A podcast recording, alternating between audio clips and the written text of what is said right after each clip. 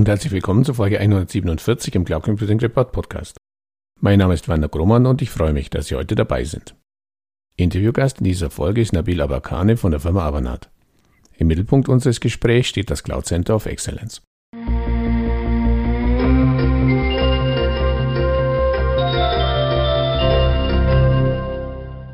Hallo Abakane, herzlich willkommen zum Interview im Cloud Computing Report Podcast. Bitte stellen Sie sich zum Einstieg doch kurz in zwei, drei Sätzen vor.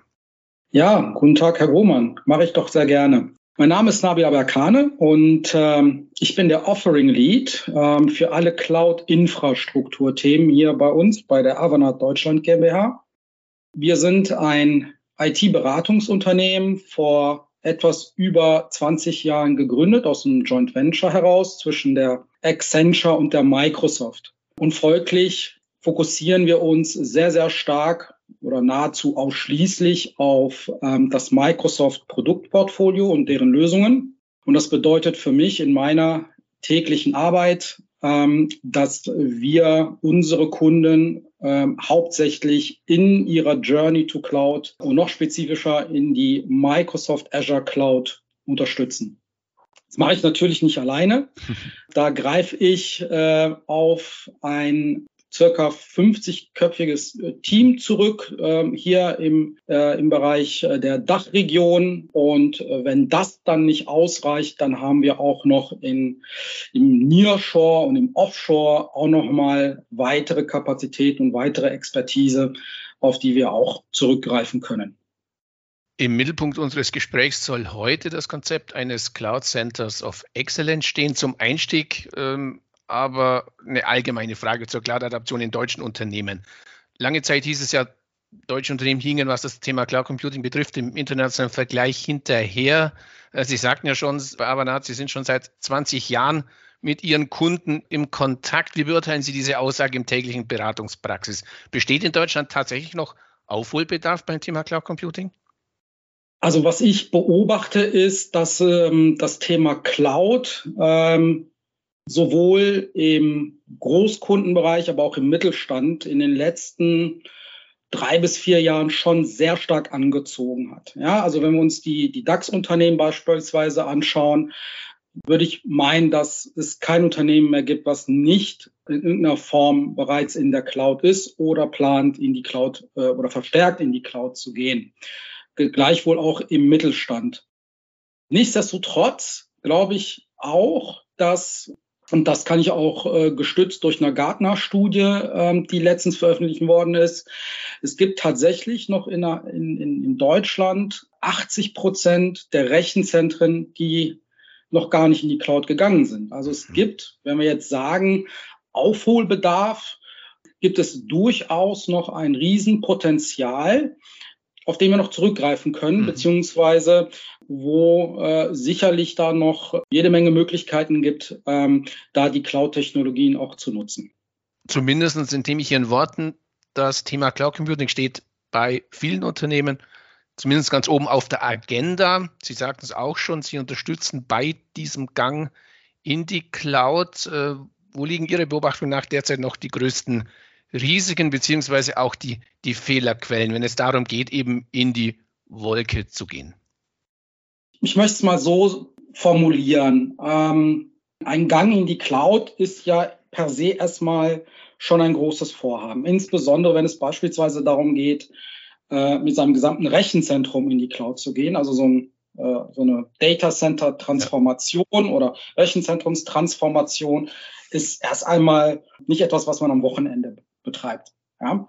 Von daher, jedes Vorhaben hat erstmal äh, Risiko oder Risiken und natürlich gibt es da auch Fehlerquellen. Und dafür gibt es ja auch äh, Beratungsunternehmen, wie wir äh, sind, die, äh, wo es auch eine gewisse Erwartungshaltung gibt und äh, die darf es auch durchaus geben, diese Risiken äh, frühzeitig auch äh, zu kennen, ja, und auch mögliche Fehlerquellen auch hinzuweisen. Was ich aber beobachte, wenn ich mit unseren Kunden spreche, dann ist es vielleicht die fehlende oder vielleicht noch nicht ganz ausgereifte Cloud-Strategie. Also das würde ich so an, an erster Stelle setzen. Äh, und dies aber halt auch mannig, mannigfaltig. Ähm, also in der Cloud-Strategie, die man entwickeln sollte, geht es ja erstmal darum zu überlegen, mit welchem Hyperscaler möchte ich denn das überhaupt machen? Da gibt es sicherlich einige auf dem Markt mit den jeweiligen äh, Stärken. Und diese Stärken sollte man auch am besten mit seinen eigenen Zielen oder mit seinen eigenen Bedürfnissen erstmal matchen. Das ist Punkt eins. Punkt zwei, und da habe ich es eigentlich auch schon gesagt, die Zielsetzung mhm. und auch erstmal zu verstehen, was sind denn eigentlich unsere Requirements? Ja, ist es vielleicht sowas wie Kosteneinsparung? Ist es vielleicht etwas, was mit Innovation zu tun hat? Ähm, ist es vielleicht etwas im Bereich sagen wir, CO2-Einsparung oder Sustainability? Und das werden sicherlich äh, eine Mischung aus allem sein, aber das auch nochmal in so eine Graduierung zu setzen, ist, glaube ich, so erstmal der erste Schritt einer Cloud-Strategie. Ja? Und vor allen Dingen auch für sich erstmal zu erheben, naja, was sind denn überhaupt so die ersten Applikationen? Weil am Ende des Tages reden wir ja über Applikationen und ähm, äh, entsprechende Technologien, die man dann auch in die Cloud heben möchte. Äh, welche Applikationen möchte man äh, überhaupt primär in die Cloud nutzen? Und wenn man das in so eine Cloud-Strategie hineingießt und auch schaut, wie sieht denn überhaupt meine Organisation aus? Wie, wie, sieht die Readiness überhaupt meiner Organisation aus? Und wenn man das alles mit reinnimmt, es gibt noch ganz viele weitere Faktoren im Bereich Cloud-Strategie, aber wenn man das mit hineinnimmt, kann man schon großen Teil der Risiken und der möglichen Fehlerquellen ähm, schon mal eliminieren oder zumindest mitigieren. Ja, dann lassen Sie uns auf unser heutiges Thema Cloud Center of Excellence zu sprechen kommen. Da stellt sich natürlich erst die Frage, was ist das? Ha. Ich möchte damit anfangen, vielleicht, was ein Cloud Center of Excellence oder CCUE vielleicht nicht ist. Okay. Ähm, einfach darum, weil wenn man über, über so ein Schlagwort äh, spricht, kann es da äh, sicherlich da, ähm, zu so einem Gedankenkino führen oder vielleicht ja. sogar zu so einer, zu einer Abwehrhaltung. Ja? Deswegen fange ich lieber gerne immer damit an zu erklären, was es vielleicht nicht ist.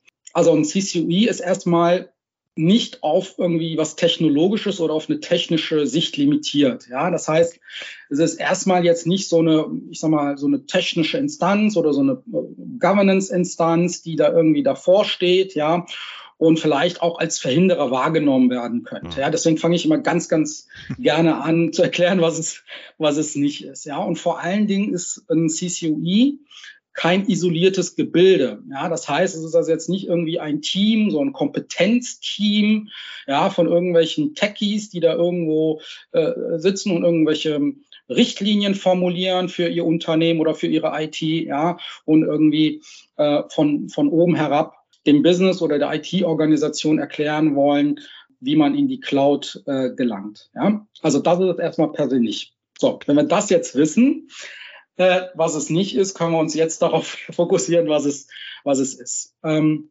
also ein Cloud Center of Excellence ist erst einmal ein, eine beratende Stelle, eine beratende Funktion unterhalb der IT-Organisation, die aus einem interdisziplinären zusammengestelltes Team zusammengestellt wird. Ja, also der Fokus ist tatsächlich hier wichtige Kompetenzen, die bei einer Cloud-Migration ja, oder einer Cloud-Transformation bestmöglich unterstützen können. Ja, und man möchte also diese Kompetenzen bündeln, die sicherlich mhm. auch verteilt sein können im Unternehmen. Ja, und man möchte eine interne beratende Stelle dadurch aufsetzen, um ähm, das Business zu mhm. unterstützen, mit ihren Business-Applikationen in die Cloud zu gehen. Ja.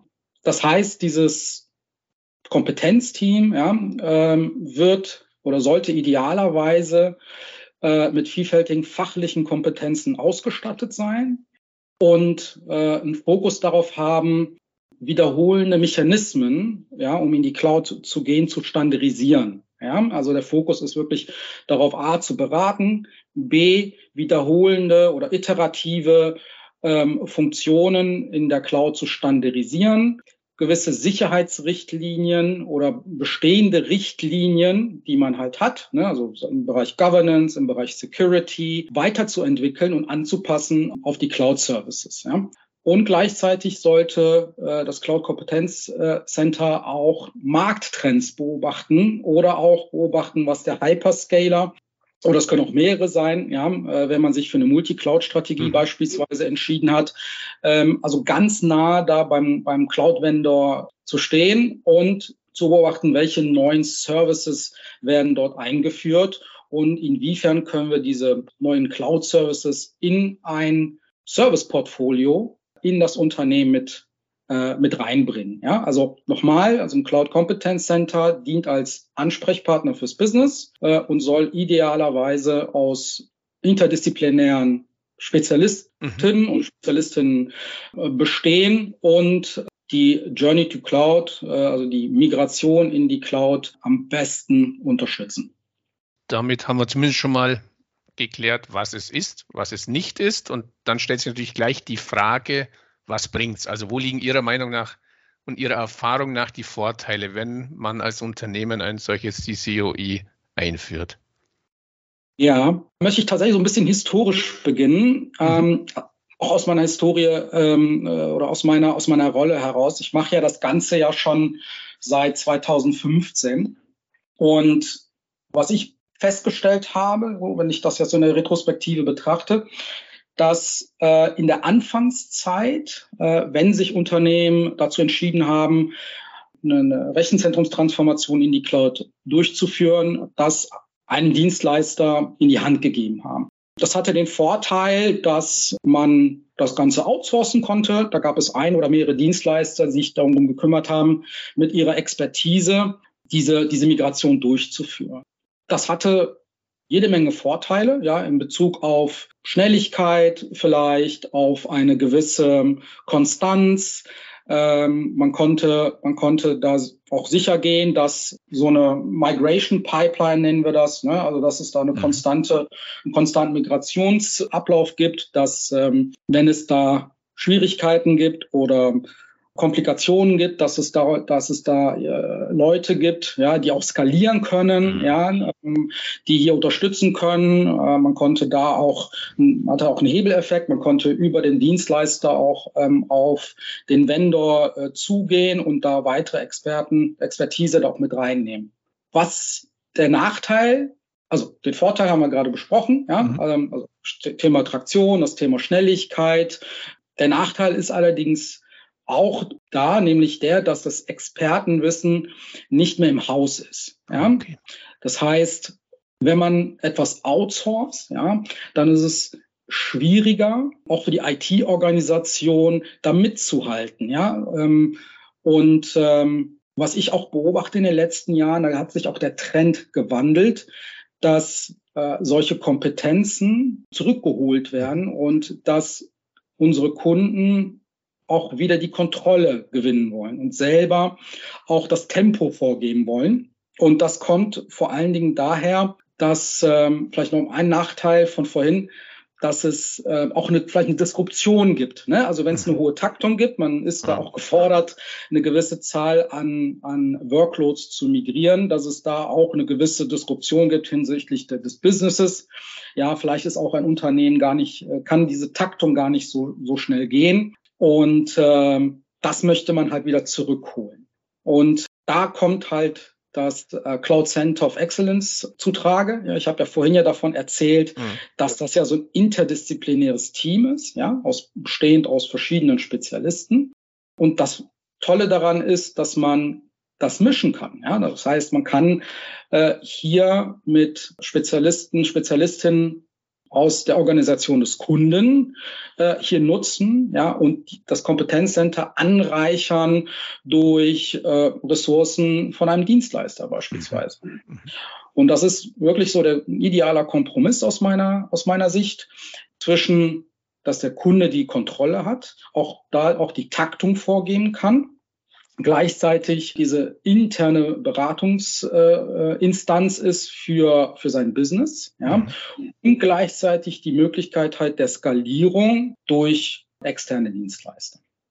Was vielleicht auch nochmal erwähnt werden sollte, ist, dass dadurch, wenn man jetzt so, eine, so, ein, so ein Kompetenzcenter oder Cloud Center of Excellence etabliert, dass das auch unheimlich vertrauensschaffend ist mhm. innerhalb der Organisation. Ja, also es ist auch eine Aufwertung der eigenen IT-Organisation. Ja, das sind jetzt also nicht irgendwelche externen Berater, ja, ohne meine mhm. eigenen Gilde da was Schlechtes zuzureden. Ja, aber vielleicht einfach mal aus der äußeren Wahrnehmung. Es ist natürlich mhm. äh, viel, viel vertrauensschaffender, wenn da ein interner Kollege seinen Ansprechpartner hat im mhm. Business und dort als äh, beratende Instanz äh, fungiert. Und ähm, generell äh, beobachte ich auch, dass CIOs verstärkt auch ihre eigenen IT-Services professionalisieren wollen. Und äh, da ist so eine Schaffung einer, eines CCUIs, also, also einer internen Beratungseinheit, natürlich von Vorteil. Ja? Und der Akzeptanzgewinn auch nach intern ist da natürlich viel, viel größer. Und zu guter Letzt, stimuliert auch so eine, so eine, so eine Cloud Center of Excellence, diese gesamte Journey to Cloud unheimlich, ja, durch wachsende Use Cases. Ja, also wenn man da mhm. ein Team hat, was ständig in Kommunikation ist mit dem Business, also ständig dort auch erklärt und hilft und aufbaut, Ne, bei, so einem, bei so einem Blueprint stellen Sie sich das so vor, ne, da gibt es da so eine Business-Applikation, mhm. die läuft schon seit Jahr und Tag im Rechenzentrum mhm. und der, der, der Business-Owner, der ist zufrieden, ja, und dann kommt man daher und man ruft da so eine, so eine neue Initiative aus, die nennt sich jetzt irgendwie, so, wir müssen jetzt alle in die Cloud. Ja. Das schafft ja erstmal so eine, so eine Disruption. Ne? Mhm. So, und wenn man aber da täglich im Dialog ist, dort unterstützt, dort berät, äh, mit, mit Personen, die man kennt, wenn man da äh, mit der Expertise hineingeht und ganz, ganz viele Fragen, die so ein, so ein Application Owner halt auch mhm. hat, hinsichtlich, ja, was passiert denn mit meinen Daten? Wo, ähm, wo gehen die denn überhaupt hin? Ähm, was ist mit der Security? Was ist, sind, ist dann mit irgendwelchen externen Partnern, die darauf zugreifen? Wenn man da ein Kompetenzteam hat, was all diese Fragen beantworten kann, und sogar zum Blueprint beiträgt und hilft zu erklären und aufzuzeigen und aufzuplanen, wie so eine Business-Applikation durch Nutzung von modernen Cloud-Services aussieht, das stimuliert unheimlich dann auch ähm, wie gesagt, diese sogenannte Migration Pipeline, ja, das heißt, diese Use Cases, die wachsen an und das hilft auch erfolgreich zu werden bei dieser Journey to Cloud, ähm, indem man da eine konstante Migration und konstanten, ja, konstante Transformation in die Cloud halt auch dadurch realisiert. Nun klingen solche Konzepte in der Theorie ja immer sehr vielversprechend. Am Ende stellt sich aber natürlich die Frage ähnlich auch zur Frage, die wir schon vorab besprochen hatten, wo fange ich bei meiner Cloud-Migration an, stellt sich natürlich auch beim CCOE die Frage, wo und wie fange ich an, um so ein Konzept auch in die Praxis umzusetzen? Geht es zuerst mhm. um das Team? Geht es zuerst um die Themen? Was würden Sie so als wichtigen ersten Schritt auf dem Weg dann erstmal zum CCOE beschreiben? Da muss ich leider enttäuschen. ist, äh, so, so ein Standardweg okay. ähm, gibt es tatsächlich gar nicht. Ja? Ähm, also, dass man so irgendwie sagt, ja, ich, meine, äh, ich werde das ja auch immer wieder gefragt, ne, so, ja, was sind die Best Practices mhm. ne? für, für den Aufbau eines CCUIs? Ja? Also so, ein, so, eine Blaupause gibt es per se erstmal nicht. Das müssen wir einfach so sagen, das müssen wir so annehmen mhm. ähm, und wir können es auch begründen. Ja? Es liegt einfach daran, dass so ein CCUI unheimlich individuell ist ja? und unheimlich angepasst werden muss auf die individuellen Anforderungen des Unternehmens. Ja. Sie erinnern sich, ich sprach ja eingangs davon, dass man idealerweise erst einmal eine Cloud-Strategie benötigt. Ja. Und das hängt wirklich davon ab. Ja, das heißt, so eine Cloud-Strategie, das ist eine Präambel, ja, für die Journey to Cloud. Und aus dieser Journey to Cloud kann man ganz vieles entnehmen, die dann hilft, einen Startpunkt zu finden, okay. ja, für, für so ein Cloud Center of Excellence. Aber wenn wir das methodisch mal betrachten, würde ich sagen, dass man erstmal mit so einem kleinen Rumpfteam beginnen sollte. Das heißt, man schaut sich erstmal in seiner Organisation erstmal an, hm, wen haben wir überhaupt? Wer hat dann vielleicht auch schon eine äh, Erfahrung mit der Cloud gemacht? Ja, idealerweise ist, gibt es sowas wie einen Enterprise-Architekten im Haus. Okay. Den würde ich da durchaus sehen Dann hat man sicherlich auch äh, eine Organisation, die sich für den IT-Betrieb kümmert. Die würde ich da auch, auch immer empfehlen, ganz früh in mhm. so ein Vorhaben mit einzubeziehen. Ja, auch wenn man immer denkt, dass der IT-Betrieb eigentlich immer zum Schluss involviert werden sollte, äh, ist das leider ein Trugschluss. Ja, man, mhm. im Gegenteil, man sollte sie ganz früh mit reinnehmen. Ja, dann sollte man vielleicht auch schauen, naja, gibt es bei uns im Haus jemand, der sich um das Thema Applikationsentwicklung kümmert? Es müssen ja auch nicht zwangsläufig ähm, interne Ressourcen sein, es kann mhm. auch ein, ein, externer Partner sein, der um das, sich um das Thema Applikationsentwicklung kümmert. Den sollte man da auf jeden Fall mit, mit reinnehmen. Und wenn wir ja von Journey to Cloud sprechen, dann hat das sicherlich auch ein Projektcharakter oder vielleicht sogar ein Programm. Und dann ist natürlich auch wichtig, dass man da Leute mit reinnimmt, die äh, ein gewisses Projektmanagement-Know-how haben, um auch das Ganze in einem sagen wir, sauberen, strukturierten Projektmodus zu bringen. Und das wäre, glaube ich, erstmal so ein, so ein guter Nukleus. Und das Gute an so einem Cloud Center of Excellence ist auch, dass das auch stetig wächst. Ja, das heißt, äh, das wäre jetzt so erstmal so ein Rumpfteam. Und ich hatte auch vorhin auch gesagt, ja, wenn es diese Kompetenzen nicht im Haus gibt, ja, dann greift man dort dann auf externe Dienstleister zu. Das würde ich hier auch ähm, empfehlen. Und äh, dann wäre man eigentlich schon bereit, um so eine, so ein Cloud Center of Excellence aufzubauen und zu starten. Ja, dann lassen Sie uns vielleicht mal auf konkrete Projekte in diesem Umfeld äh, zu sprechen kommen. Wie ich aus dem Vorgespräch weiß, haben Sie ja bereits Projekterfahrung mit eben solchen Einführungen gemacht und ähm, dafür mittlerweile so ein Drei-Phasen-Modell entwickelt. Können Sie uns dieses Modell kurz vorstellen? Wie hat man sich das vorzustellen, diese drei Phasen? Ich habe ja eingangs ja gesagt, dass ähm, ne, sowas wie, wie ein Best Practice gibt es nicht. Ne? Mhm. Aber aus unserer Erfahrung heraus, die, die wir gemacht haben, hat sich tatsächlich so ein, so ein ja, Drei-Phasen-Modell entwickelt. Ja? Ähm, also in der ersten Phase ist es tatsächlich, äh, beginnen wir hier mit einer Analyse. Ja? Das heißt, ähm, wir kommen mit unseren Experten, Expertinnen hinein, schauen uns erstmal die IT-Organisation an, schauen äh, dort, welche Rollen äh, bereits existieren, welche Rollen äh, gibt es, ähm, wie, äh, wie hoch ist der Reifegrad Mhm. äh, und das Know-how der jeweiligen Rollen. Ähm, hier unterstützen wir auch gerne durch äh, sogenannte Upskilling-Maßnahmen. Dann schauen wir uns auch an, wie der Reifegrad der bestehenden Governance- und IT-Prozesse sind und ob diese Governance- und IT-Prozesse auch ähm, Bestand haben, wenn es äh, um die Nutzung von Cloud-Services geht. Meistens ist es so, dass wir hier auch feststellen, äh, dass man Anpassungen machen muss, ja, eine gewisse Adoption machen muss und ähm, das das zeigen wir dann halt auch dort ähm, auf. Ähm, was auch wichtig ist und was wir auch analysieren, ist, wie sieht denn die Projektorganisation oder Programmorganisation aus? Wie könnte eine, ein IT-Entscheidungsgremium äh, aussehen? Existiert es bereits? Können wir das verwenden? Und äh, was wir auch und das ist eigentlich das Allerwichtigste. Ich sprach ja, ich wiederhole es auch, ich werde auch nicht müde. Mhm. Wir schauen uns natürlich auch an, gibt es eine Cloud-Strategie? Ja, mhm. weil in dieser Cloud-Strategie schauen wir auch, was sind denn überhaupt die Anforderungen des Business? Mhm. Was sind denn auch die, also was favorisiert das Business? Was möchte es? Was sind denn so die Prioritäten des Businesses? Ne, dann gibt's ähm, ein Beispiel, ne, das Thema Time to Market oder das, Thema der Innovation.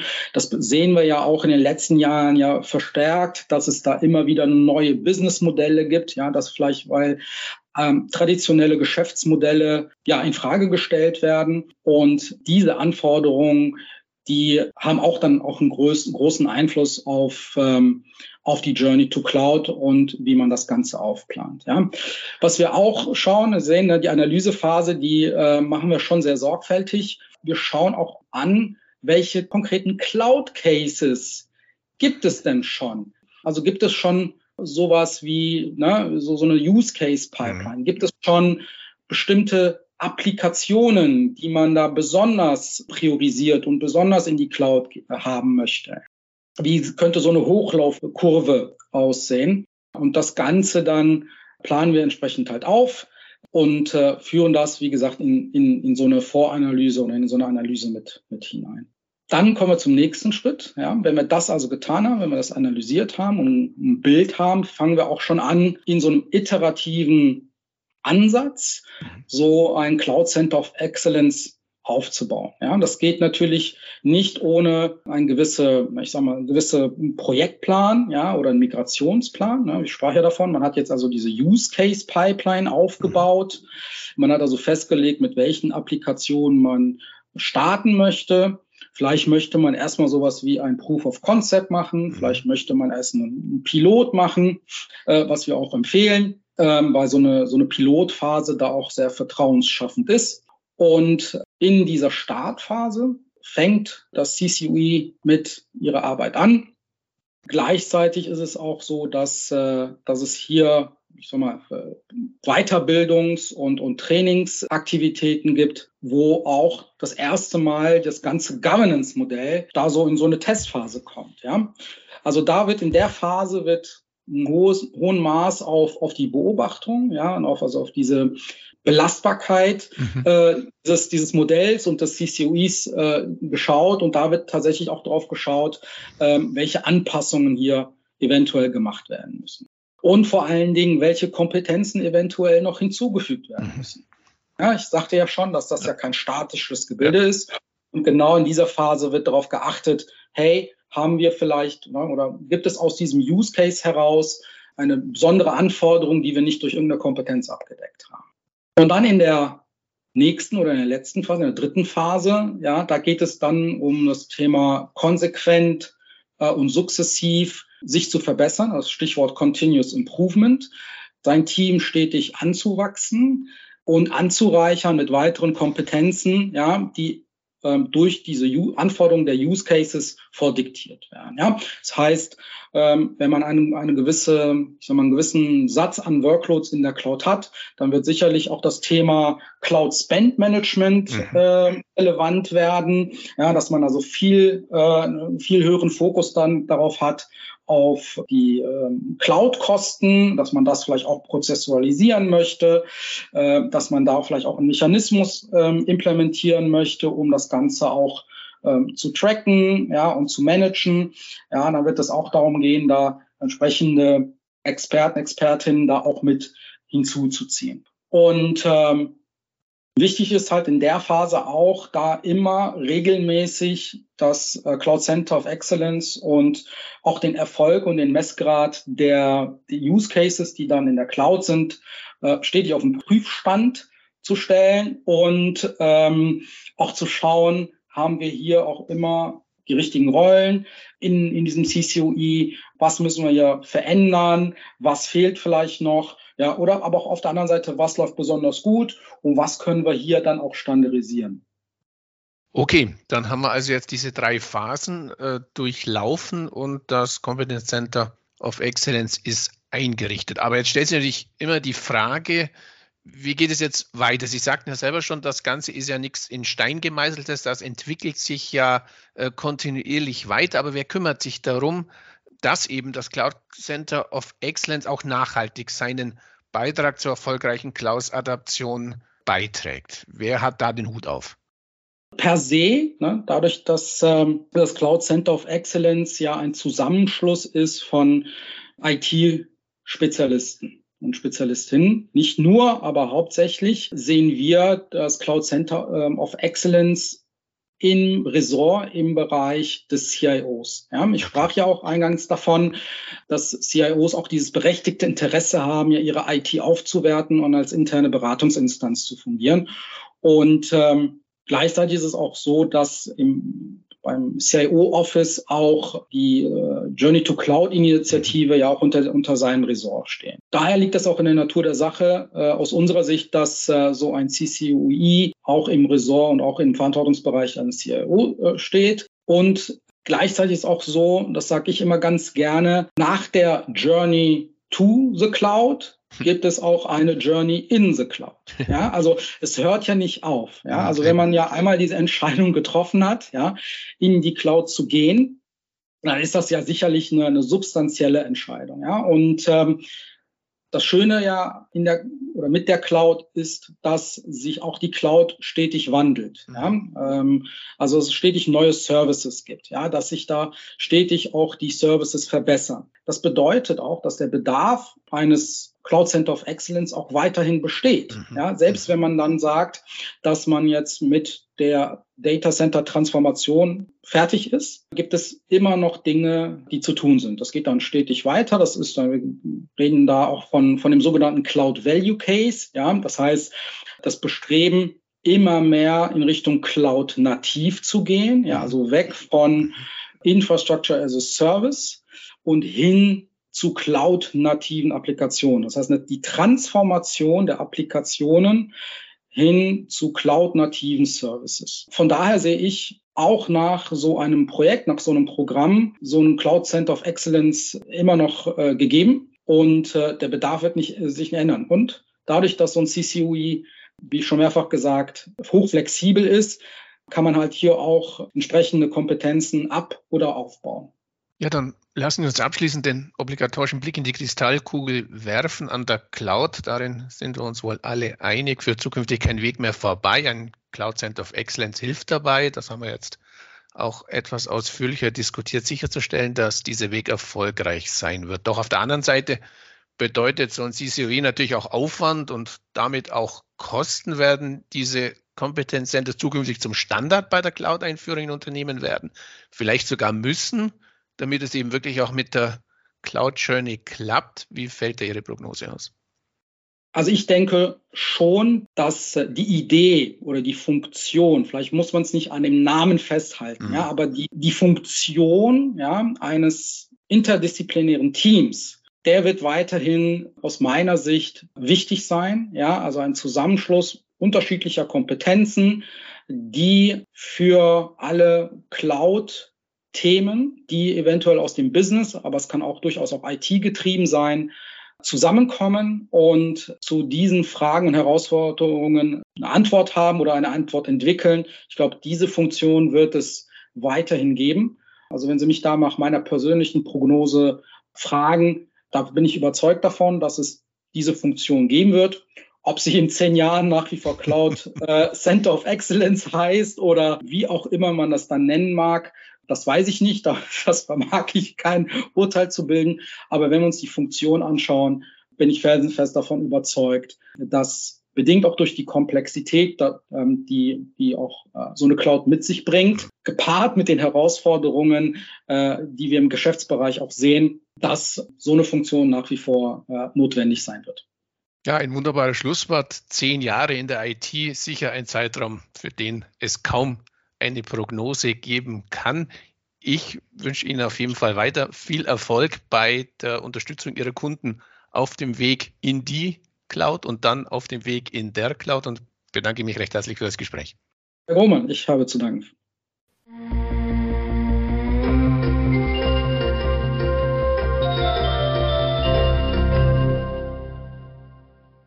An dieser Stelle herzlichen Dank für Ihre Aufmerksamkeit. Die Shownotes zu dieser Folge finden Sie im Cloud Computing Report Podcast unter www.cloud-computing-report.de-podcast-folge 147. Falls Sie regelmäßig über aktuelle Neuigkeiten und Hintergrundinformationen zum deutschsprachigen Cloud Computing Markt informiert werden möchten, abonnieren Sie uns am besten auf Spotify, Apple Podcasts oder Google Podcasts oder in der Podcast-App Ihres Vertrauens. So viel für heute. Nochmals herzlichen Dank, dass Sie heute dabei waren und bis zum nächsten Mal. Ihr Werner Grummann.